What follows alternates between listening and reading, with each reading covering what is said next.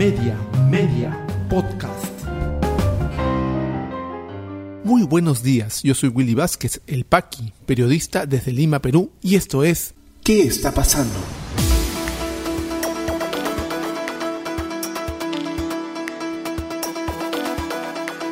Estas son las noticias de hoy viernes 28 de enero de 2022.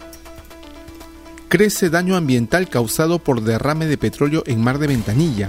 Contaminación afecta cinco zonas protegidas. Secretario General de Palacio de Gobierno se reunió en secreto con representantes de Repsol.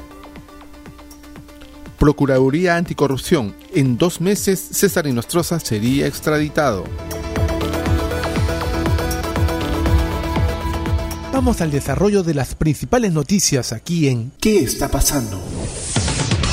El desastre ambiental, ecológico y social, no olvidemos esos tres aspectos del derrame de petróleo en el mar de Ventanilla, sigue teniendo más afectaciones cada día que pasa, porque las remediaciones que se están haciendo, al parecer, no serían las suficientes. A lo que habíamos eh, informado el día de ayer de la embarcación que dio cuenta de una muy, muy pobre reacción de parte de Repsol, se suma también cómo se está, no se está remediando el avance de la mancha de petróleo hacia las playas del norte. Y no solamente son las playas, sino son los ecosistemas marinos. Informa el diario El Comercio. El derrame de petróleo en la refinería La Pampilla de Repsol cumple mañana dos semanas y el avance del crudo hacia el norte del país sigue imparable mientras se revelan irregularidades que habría cometido la empresa durante las primeras horas del incidente que implicó el vertido de al menos 6.000 barriles de hidrocarburo al mar. Si ya se habían confirmado daños en más de 20 playas desde Ventanilla hasta Chancay, el Organismo de Evaluación y Fiscalización Ambiental, OEFA, precisó que la afectación alcanza la, a la zona reservada de Ancón y otras cuatro áreas protegidas que forman parte de la Reserva Nacional Sistema de Islas, Islotes y Puntas Guaneras, Islote Pescadores, Isla Guampanú, Isla Mazorca y Punta Salinas. Este avance del crudo coincide con los cuestionamientos sobre el papel tardío de Repsol en los trabajos de limpieza. Ayer, la difusión de las cartas de protesta de Giacomo Pisani, capitán del buque petrolero Mare Doricum, pusieron en evidencia contradicciones en lo informado por Repsol sobre las medidas iniciales. Recordemos que en una de las cartas del 15 de enero advierte que parte de su buque y todas las amarras atadas a la boyas estaban muy contaminadas por el petróleo en agua del mar. Pese a que la versión de Repsol, a través de su gerente de comunicaciones, Tine van den Walbeek, había sido que el sábado solo notaban iridescencia en el agua y que el crudo recién pudo verse al día siguiente.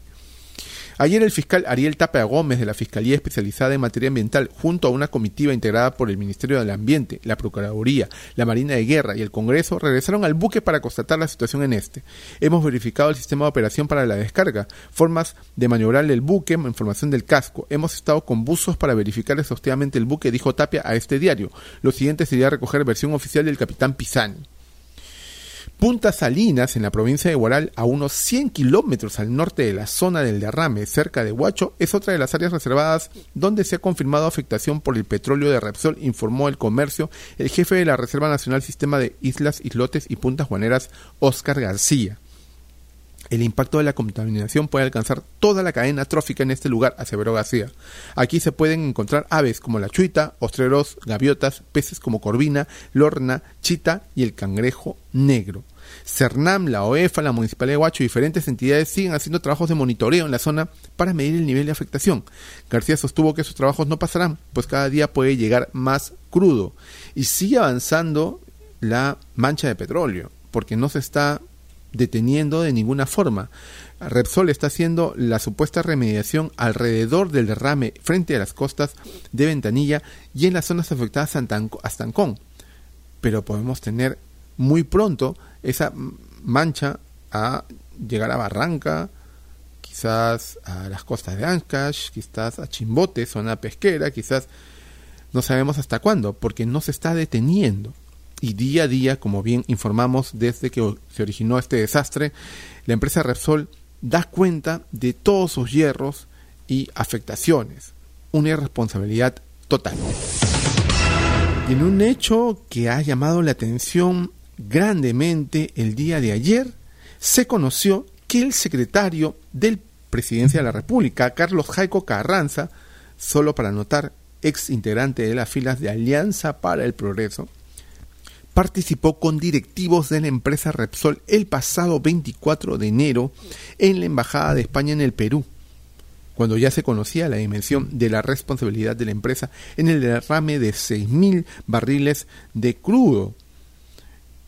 Llamó la atención bastante este tema ¿Y saben a quién más le llamó la atención? Al presidente de la República que no estaba enterado del asunto, informa el diario La República. En plena crisis generada por el derrame de petróleo frente al mar de Ventanilla, atribuido a la empresa Repsol, el secretario general de la presidencia, Carlos Jaico Carranza, sostuvo una reunión con representantes de la compañía de hidrocarburos, según informó el periodista de Latina, Christopher Acosta. El encuentro se produjo el lunes 24 de enero, pero ni Jaico ni la firma española quisieron ofrecer su versión de lo que se conversó en privado y en reserva, según ha reportado Acosta. Enterado de la cita no oficial entre el secretario presidencial y los representantes de Repsol, investigada por su presunta responsabilidad por el vertido de 6.000 barriles de crudo el sábado 15 de enero, el mandatario Pedro Castillo cuestionó la conducta del funcionario de confianza. De acuerdo con las fuentes consultadas por la Unidad de Investigación de Latina, el jefe de Estado desconocía la cita reservada entre Carlos Jaico y los representantes de Repsol. El encuentro se había registrado en la Embajada de España en Lima.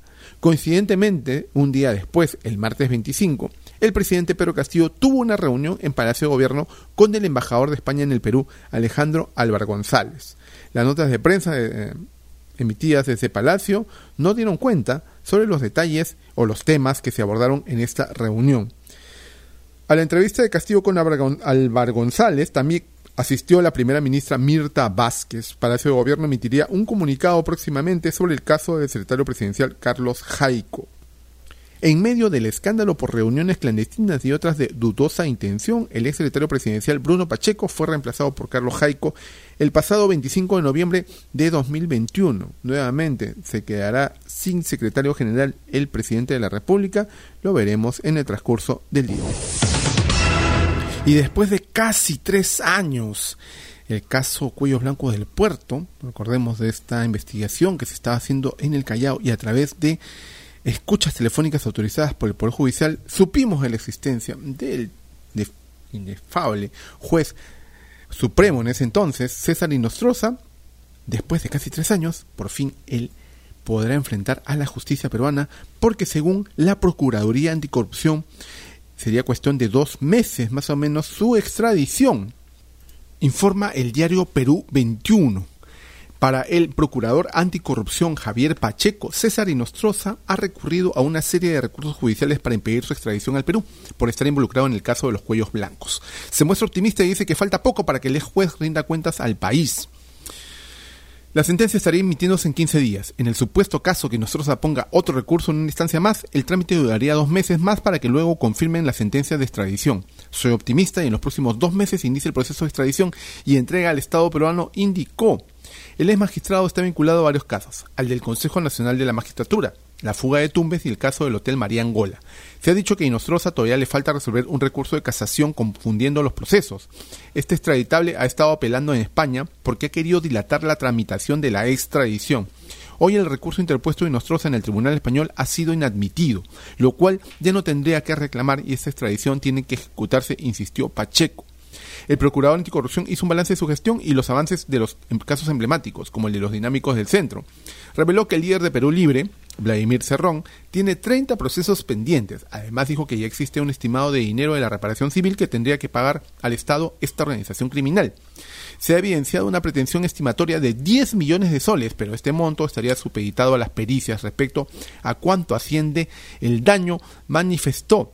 Estas son noticias algún, de alguna forma buenas para la justicia en el país. Como les comentaba al inicio, casi se cumplen ya tres años del descubrimiento, a la opinión pública por supuesto, de esta, este caso, los casos de los cuellos blancos del puerto. Recordemos que los audios que se, eh, se dejaron escuchar en programas noticiosos, en la web de IDL Reporteros, nos mostraban a un Nostroza negociando sentencias por favores políticos, por dinero, por un celular. A ese nivel de asco llegamos nosotros a saber cómo se manejaba las, el poder, la justicia, entre comillas, en el primer puerto.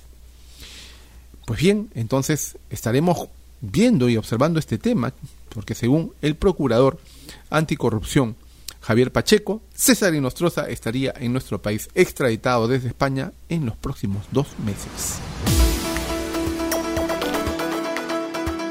Ya regresamos con mucha más información aquí en ¿Qué está pasando? Este podcast llega a ti en colaboración con Espacio Libre. En Espacio Libre miramos por fuera de la coyuntura para abordar distintos ángulos de la información, más allá de lo que los medios presentan a diario. En Espacio Libre encontrarás informes, reportajes, investigación y más productos sobre política, derechos humanos, lucha contra la corrupción y periodismo social. Espacio Libre, periodismo independiente con contenido de valor. Visítanos en www.espaciolibre.pe y encuéntranos en redes sociales como Espacio Libre. Continuamos con mucha más información aquí en ¿Qué está pasando? ¿Qué está pasando en la economía? Ministerio de Comercio Exterior y Turismo informó que bono a trabajadores afectados por derrame de petróleo en ventanilla será de mil soles. Subsidio será entregado en los próximos tres meses a un promedio de 100.000 personas afectadas por el desastre ambiental. Para la Cámara de Comercio de Lima, exportaciones peruanas habrían superado los 55 mil millones de dólares de envíos en el 2021. Envíos a Estados Unidos registrarían un crecimiento de 24%, seguido de Corea del Sur con 19%, Países Bajos con 95%, en tanto que en China habría retrocedido un 46%. Ministerio de la Producción informó que más del 90% de pescados que se venden en Lima y Callao no salen de las zonas afectadas por el derrame de petróleo. ¿Qué está pasando en las regiones? En Cusco, Minera Antapacay se suma a la campaña de vacunación contra el COVID-19 en Espinar. Empresa cubrirá la contratación de cinco brigadas de enfermeras y técnicos a las que dotará con transporte equipos de bioseguridad y alimentación. En Piura, deficiencias en infraestructura de colegio en Tambo Grande ponen en riesgo la vuelta a las aulas. Son 700 escolares que asisten a este centro educativo cuyo cerco perimétrico está hecho con pequeños troncos que no garantizan la seguridad de los menores. En Ucayali, enfrentamientos entre agentes de la Policía Nacional y agricultores dejó al menos 15 heridos cuando se intentaba liberar el kilómetro 34 de la carretera Federico Basadre. Paro agrario inició el pasado 26 de enero. ¿Qué está pasando en el mundo? En Honduras, Xiomara Castro asume como la primera presidenta del país. Esposa del derrocado expresidente Manuel Zelaya, puso fin a una supremacía de derecha con una coalición liderada por su partido Libertad y Refundación. En Costa Rica, antivacunas irrumpen violentamente en hospital para sacar al niño ingresado. Incidente ocurrió en el Hospital San Vicente de Paul. Las autoridades informaron que se agredió a oficiales de seguridad, pacientes y personal médico. En Israel amplían cuarta dosis a personas de riesgo mayores de 18 años. Ministerio de Sanidad anunció que todas las personas inmunodeprimidas y los trabajadores de primera línea mayores de 18 podrán recibir una cuarta dosis de la vacuna contra la COVID-19. COVID-19 en el Perú. La situación actual de la enfermedad en el país, según los datos del Ministerio de Salud, es la siguiente. A la fecha son 3.120.401 casos confirmados, con 23.315 casos las últimas 24 horas y 102 fallecidos. Se han dado de alta 3.101.249 personas, continúan hospitalizadas 7.055, lamentablemente han fallecido 204.940 personas y la campaña de inmunizaciones sigue avanzando porque las vacunas nos dan esperanza con un total de dosis aplicadas de 55.979.154. Esto es un total de inmunizados con dosis de refuerzo, tercera dosis de 7.549.293 personas, configurando un avance en tercera dosis al 59.8% de la población vulnerable y 27% de la población en general. Si te interesó este podcast de noticias, recomiéndanos con tus contactos porque estaremos enviando este audio todos los días para que puedas tener una aproximación noticiosa a lo que está pasando en el país. Suscríbete a nuestra lista de distribución en WhatsApp y compártelo. Puedes seguirme también en mis redes sociales de Facebook, Twitter y YouTube como Willy Vázquez El Paqui o visita podcast.elpaqui.com. Muchísimas gracias por llegar hasta aquí. Nos escuchamos en cualquier momento.